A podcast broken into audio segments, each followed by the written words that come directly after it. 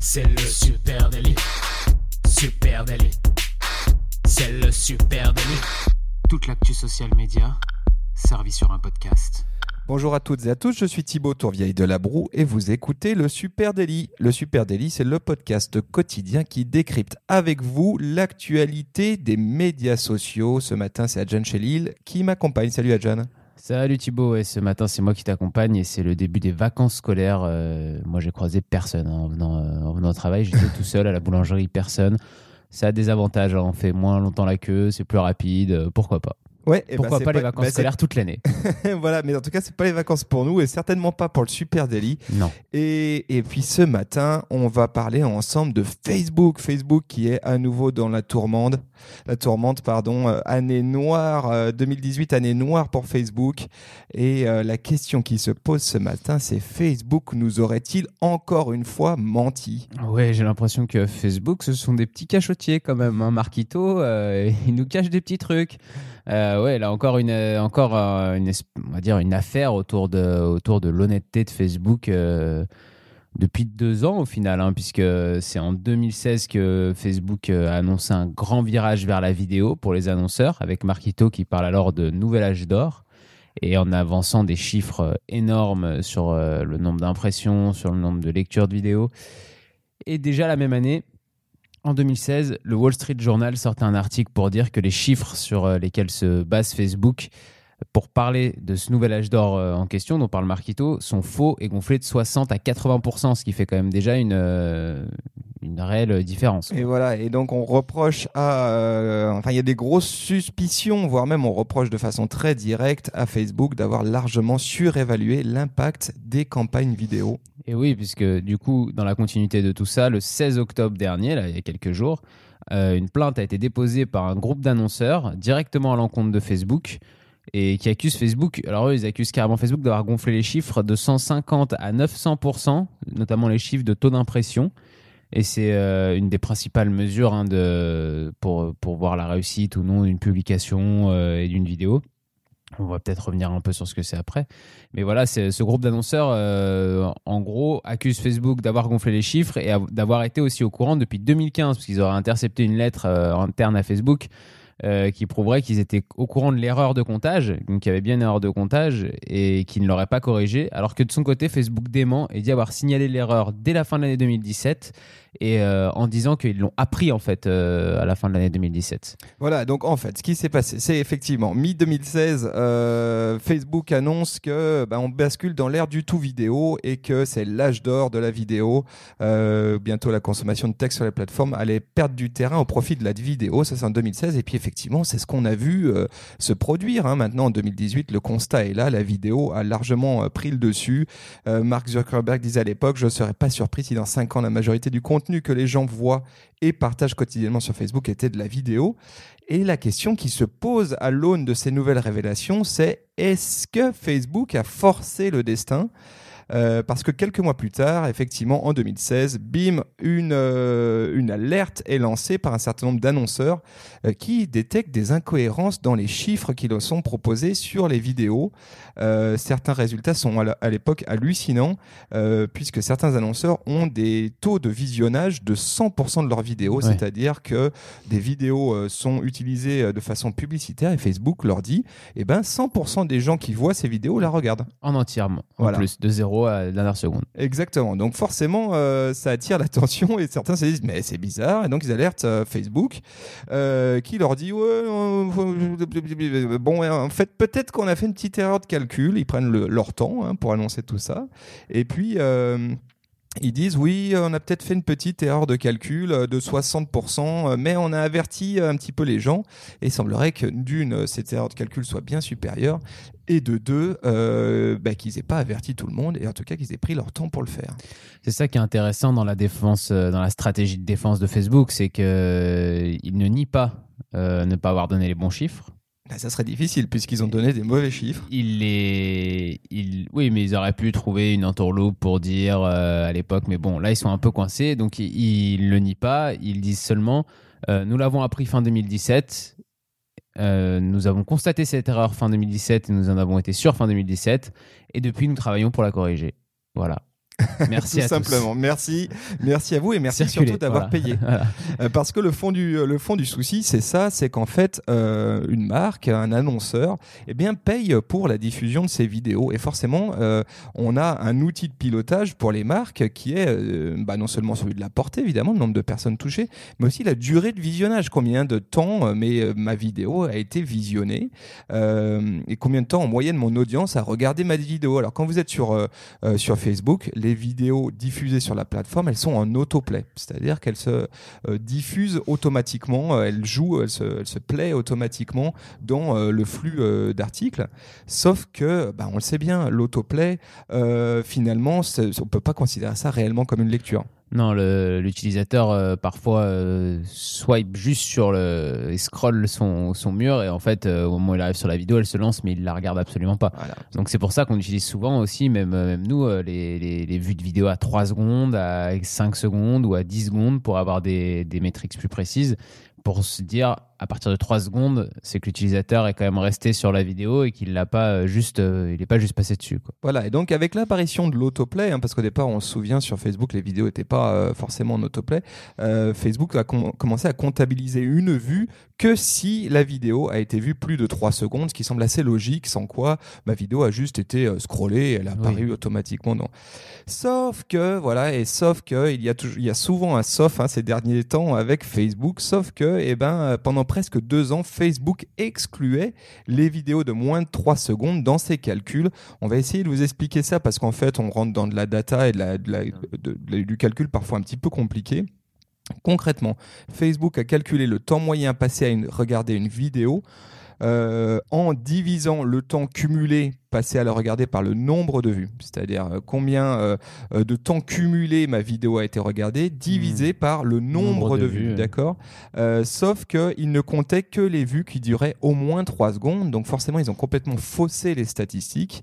Euh, Parce que toutes tous les, toutes les nombres de vues de moins de 3 secondes, ces secondes-là ont été euh, ajoutées au total de secondes sans qu'on ajoute les vues de, cette, de ces une ou deux secondes qui étaient vues à chaque fois. Exactement. Et en fait, ces trois petites secondes, on se dit c'est pas grand chose, mais en fait, ça fait une énorme différence parce qu'il faut bien savoir que euh, bah, les, les, non- les vidéos vues moins de 3 secondes, c'est le très gros du morceau. Pour ceux qui ont plongé un peu dans leurs statistiques euh, Facebook et qui font de la vidéo, ils sont forcément rendus compte que bah, il y avait une part énorme de l'audience qui ne regardait moins de 3 secondes parce que juste la vidéo était scrollée dans le flux d'actualité. Oui, c'est ça qui, qui la scrollait juste et qui tombait dessus comme ça. Et effectivement, du coup, euh, c'est la majorité des gens qui regardent moins de 3 secondes. Et là, ça gonfle complètement les, la statistique de visionnage. La durée moyenne de visionnage, Ouais. elle a été euh, très largement euh, surévaluée et euh, effectivement, bah, Facebook là est dans la tourmente parce qu'en septembre 2016, euh, non pas là récemment, pardon, une, une plainte a été à nouveau portée par une agence, hein, Un groupe d'annonceurs, exactement. un groupe d'annonceurs. Il y a une agence qui est qui est derrière tout ça. J'arrive plus à me souvenir le nom de cette agence, euh, mais qui euh, porte ce dossier euh, devant la cour et qui dit non non non. Alors il y a deux choses. D'une, c'est bien plus que 60%. Euh, comme tu l'as dit, Ouais, euh, C'est entre 150 et 900%, notamment sur les taux d'impression. Donc, ce qui fait euh, quand même un, un décalage énorme. Et de deux, Facebook était au courant euh, depuis. euh, 2015, depuis apparemment. 2015, a laissé traîner les choses, n'a fait que de la communication au cas par cas à certains annonceurs, mais surtout n'a à aucun moment modifié sa métrix euh, et ses data et ben forcément, nous, on a piloté au vu de ces, euh, ces datas-là. Et puis, on a fait des conseils à nos clients, on a investi des budgets en fonction de ces résultats-là. C'est ce que j'allais dire. Il y a, il y a quand même une question qui, qui se pose pour les, pour les annonceurs et notamment pour les médias aussi. C'est que non seulement il y a les sommes euh, investies directement sur Facebook en publicitaire qui sont très largement reportées sur la vidéo en pensant que la vidéo était vraiment plus efficace. Et euh, il y a aussi euh, tout un pan de l'économie qui a changé dans ce secteur. C'est-à-dire que les médias ont, licencié certaines personnes pour en embaucher d'autres dans la vidéo en se disant euh, c'est vraiment là qu'il faut être puisque Facebook nous dit que ça marche super bien. Oui, effectivement, ces fausses statistiques de Facebook, elles ont complètement transformé l'écosystème publicitaire en ligne hein, et elles ont causé des centaines de licenciements. Ça, c'est quand même assez ahurissant. Effectivement, quand Facebook, quand Mark Zuckerberg dit on rentre dans l'ère de la vidéo et regardez les stats de dingue que on propose sur Facebook.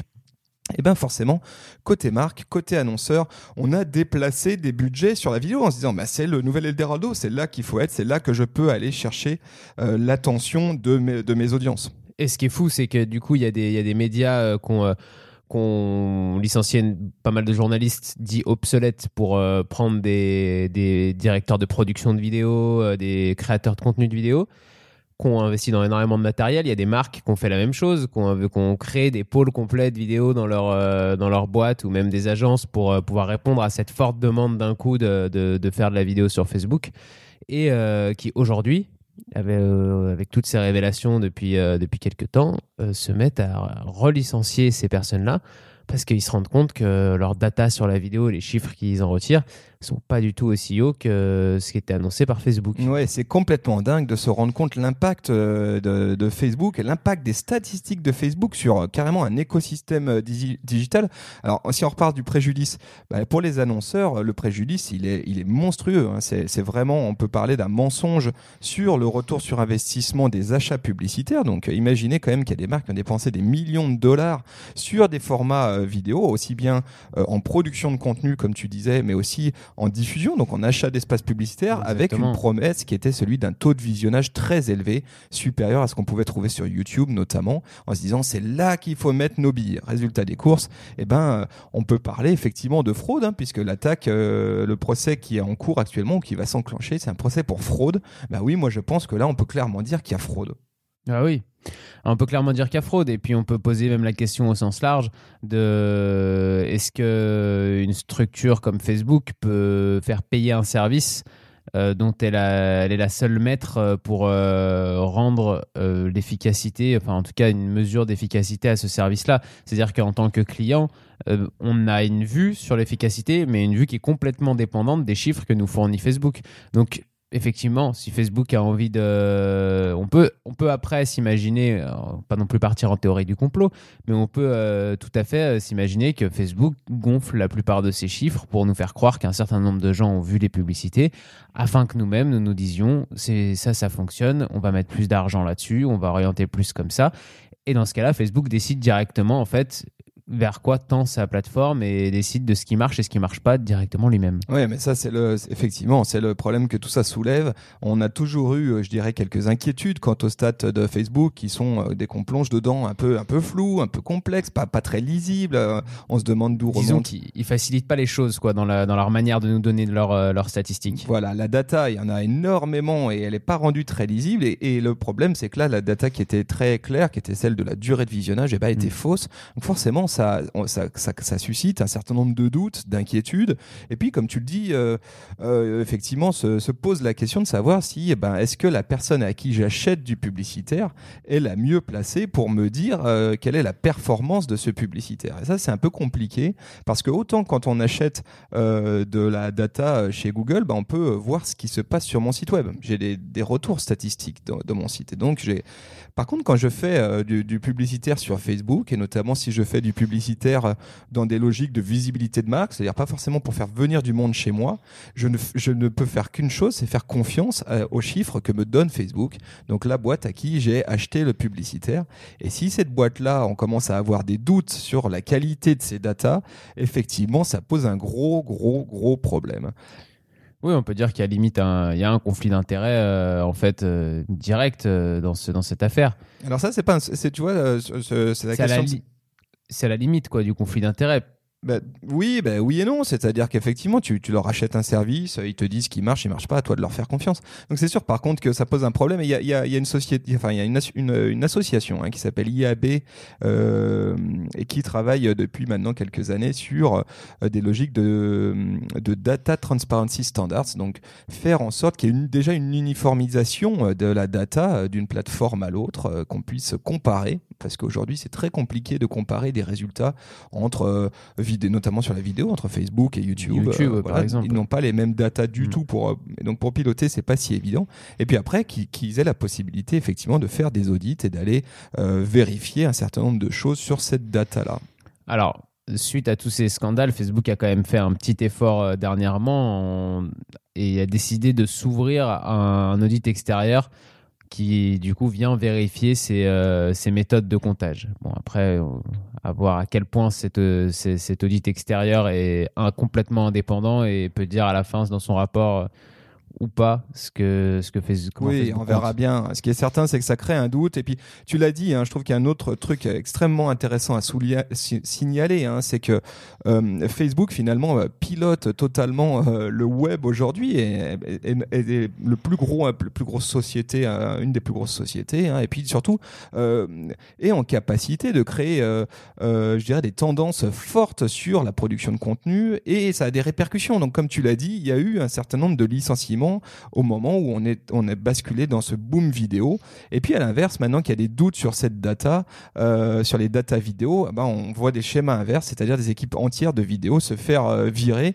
Euh, juste deux, trois chiffres là-dessus. Il y avait deux journalistes d'un canard qui s'appelle The Atlantic qui avait calculé Mhm. qu'entre 2016 et 2018, plus de 350 journalistes américains avaient été licenciés au moins en partie à cause des incitations de Facebook sur la vidéo et donc aussi euh, des euh, mauvaises métriques que, que Facebook a pu euh, Oui, balancer à cette qu'on- on période. sait qu'en plus le média, les, les médias euh, de manière générale dans le monde occidental sont quand même en, en recherche de nouveaux business plans pour pouvoir fonctionner et le fait que Facebook arrive avec des vidéos qui soi-disant marchent de manière exceptionnelle et ça donne forcément envie de de restructurer son entreprise pour se dire euh, on va se diriger vers euh, ce que Facebook nous propose. Ça a l'air de vraiment bien marcher.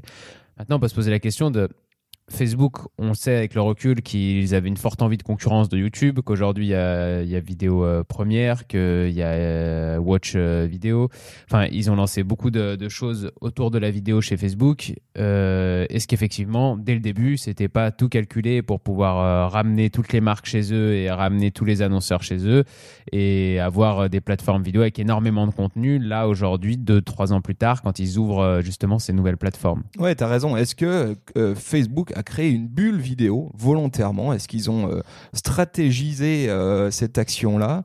Et puis, euh, ça pose du coup aussi des questions quant à ce qu'on appelle la Facebook dépendance de certains annonceurs, de certaines marques, de certains médias qui bah, se retrouvent dans une contrainte qui est celle de jouer le jeu que Facebook leur dit de jouer. Et parfois, bah, de jouer contre nature, on l'a vu, hein, sur ces contenus euh, vidéo qui ont été produits euh, depuis euh, 2016 et le boom de la vidéo, bah, tout n'était pas forcément très quali. On a vu euh, des euh, journaux, des médias se mettre à des niveaux euh, euh, sans doute euh, inférieurs à ceux auxquels ils nous avaient habitués, euh, exclusivement pour euh, euh, sauter dans le, dans, le, dans le train de la vidéo. Et puis aujourd'hui, on, voit, euh, on les voit faire machine arrière parce que Facebook dit attention maintenant, ce qui va nous intéresser, c'est les vidéos long format. Et donc, on les voit maintenant euh, adapter leur format euh, qui était en- initialement du snack content entre 2016 et euh, mi-2018 pour arriver sur des vidéos de plus de 3 minutes. Donc, on voit que, même que Facebook, l'influence de la plateforme de diffusion sur la production de contenu, elle est énorme. Oui, c'est clair. C'est clair que là, il y a un virage qui se prend. Et avant, ces longs formats qui étaient hébergés sur YouTube. Maintenant, ils sont hébergés aussi sur Facebook. Et on peut se demander, du coup, euh, si Facebook, comme tu disais, euh, n'a pas tout piloté dès le départ pour, euh, pour en arriver là aujourd'hui. Nous recevrons Marquito demain pour euh, répondre à toutes ces questions. J'ai retrouvé le nom de l'agence qui, qui porte plainte, Ah, hein, c'est Crowd Siren. Et donc effectivement, il y a un, un procès, hein, une affaire qui Oui, va, ouais. s'enclencher. Donc on va suivre ça de, de près, savoir ce qui se passe et comment Facebook. Est-ce que Marquito va devoir encore passer devant un grand jury Oh non, il était vraiment pas bien la dernière fois. Voilà, donc on espère avoir décrypté pour vous ce gros buzz euh, du moment. Facebook serait-il encore euh, euh, en train de nous mentir depuis le début, depuis 2015 Eh ben, on en saura peut-être plus dans les semaines qui, euh, De qui toute façon, viennent. on en reparlera puisque le temps de la justice est un temps très long, souvent. Donc, on aura le temps de refaire un épisode dessus dans quelques mois pour, pour vous tenir au courant de est-ce que Facebook va mettre la clé sur la porte parce qu'ils nous ont menti. oh, ça, il y a peu de chance. Il y a peu de chance. Écoutez, on vous souhaite à tous une très bonne journée. On vous donne rendez-vous sur nos réseaux sociaux. Ad Supernatif, Facebook, Twitter, Instagram, LinkedIn. Et euh, vous pouvez bien sûr écouter notre podcast et laisser absolument un commentaire S'il et une plaît. note sur Apple Podcast, s'il vous plaît. C'est très important pour nous d'avoir ces retours. Et vous pouvez aussi nous écouter sur toutes les plateformes de streaming, Deezer, Spotify et sur Google Podcast aussi. On vous souhaite un très très bon début de semaine de vacances scolaires. Et on vous donne rendez-vous dès demain. Ciao ciao Salut.